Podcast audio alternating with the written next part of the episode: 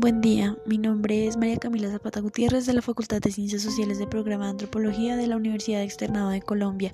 La temática que trabajaremos el día de hoy es la Comuna 13 de Medellín, en donde analizaremos la situación de violencia y conflicto armado que se manifiesta. La época más oscura de Medellín han sido los 90, donde Pablo Escobar y demás líderes de los carteles de la violencia, grupos armados como los paramilitares, el ELN y la guerrilla, tomaron Antioquia como base de guerra en donde Medellín era uno de los tantos lugares que sufría la violencia, dejando infinidad de muertos y dando clasificaciones de quienes merecían morir y quienes no, un lugar donde la violencia se centró en los barrios y los jóvenes.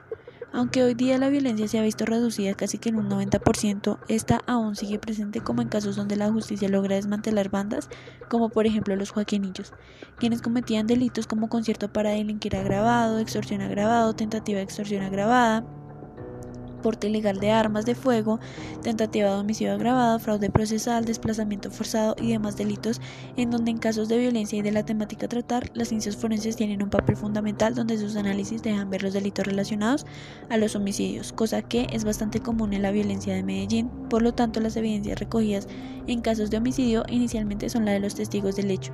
Segundo, el cadáver podría tener pistas que ayudarían y luego las evidencias fotográficas y de video, haciendo una reconstrucción de los hechos y analizando la causa de muerte.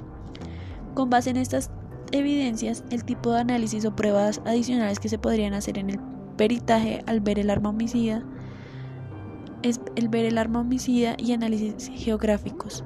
Es entonces donde podemos conectar los casos con su punto común, la violencia, que desencadena todos estos delitos cometidos ubicados en barrios como la Comuna 13 de Medellín.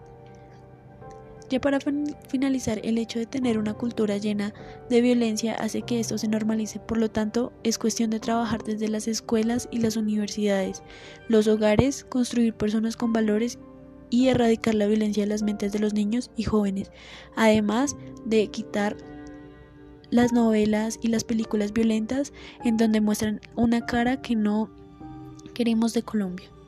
Y quiero finalizar este podcast con la siguiente frase. Nosotros vivimos una cultura nardeco, hacia los espíritus moralistas y bien pensantes les choque decirlo.